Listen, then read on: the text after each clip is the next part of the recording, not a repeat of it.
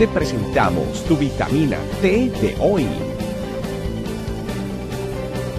Teoterapia, amor de Dios para tu sanidad y tu crecimiento.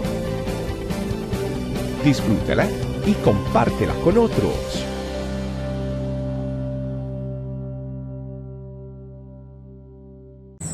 Muy buenos días familia, bienvenidos a nuestra vitamina T diaria, la T de la teoterapia, el alimento que necesitamos cada día para fortalecer nuestro cuerpo, alma y espíritu, que es la palabra de Dios. Nuestro tema de hoy, la prueba. Vamos a los, al Salmos 105, 19. Dice la palabra de Dios, hasta la hora que llegó su palabra y el dicho del Señor lo probó. ¿Ahí de quién está hablando? David está hablando de todo el capítulo, está hablando desde tiempos de Abraham, tiempos de Moisés y el tiempo precisamente de, José, particularmente en este momento. Muchas versiones dicen hasta el día, en este caso la traducción en lenguaje actual dice hasta el día en que se cumplió lo que él había anunciado, ese día dejó claro que José había dicho la verdad. ¿Qué verdades Dios ha traído a nuestra vida? ¿Qué promesas Dios ha cumplido con respecto a nuestra familia, con respecto a nuestra relación de pareja, con respecto a las metas y sueños que tenemos?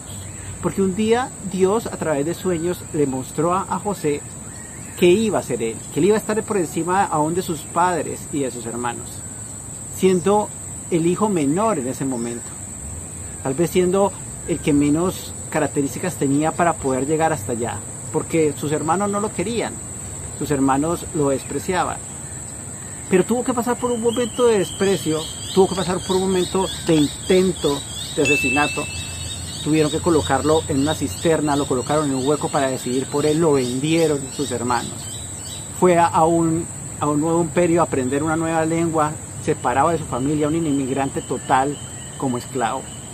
Pero aún así Dios estaba con él y Dios le mostró aún su misericordia y su gracia delante de Potifar.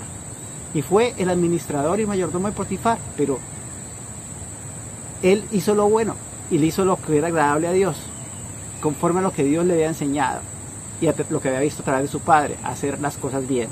Y no tocó a la esposa de Potifar, aunque ella lo intentó seducir. Y lo llevó a la cárcel y aún estando en la cárcel, Dios estaba con él y Dios lo llevó a un proceso. Dios lo puso a prueba. Hay muchas cosas en nuestra vida que Dios coloca en, en, en, nosotros como promesas, como que lo que Él va a hacer en nosotros. Porque dice la misma palabra de Dios que Él va a cumplir su promesa, que Él va a seguir formando el hombre en nosotros hasta que se complete totalmente, hasta que sea un varón perfecto, como dice la Biblia.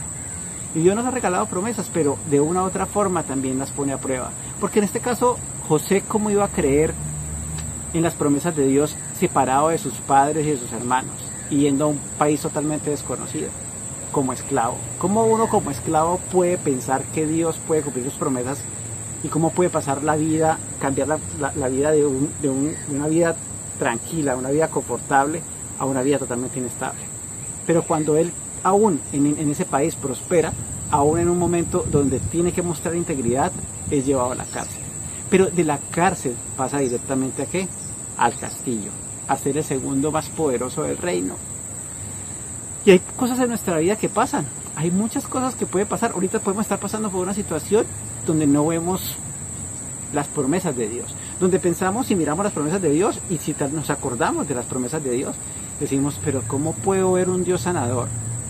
si mi vida está llena de enfermedad? ¿O cómo puedo ver un Dios que prospera si tal vez no tengo dinero? En este momento estoy pasando por una situación financiera dura. ¿O cómo puedo ver un Dios que restaura matrimonio si mi matrimonio está en una situación difícil?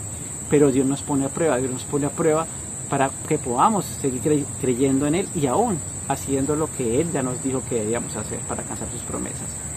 Por eso es un Dios que también nos pone a prueba. Es un Dios que así como puso a prueba a Abraham, también nos pone a prueba a nosotros. Y no es una prueba como la que tal vez es como tentación, ¿no? Para que nos haga caer, sino más bien una prueba para crecer. Siempre van a ser para crecer. Las pruebas que Dios coloca en nuestra vida siempre van a ser para crecer.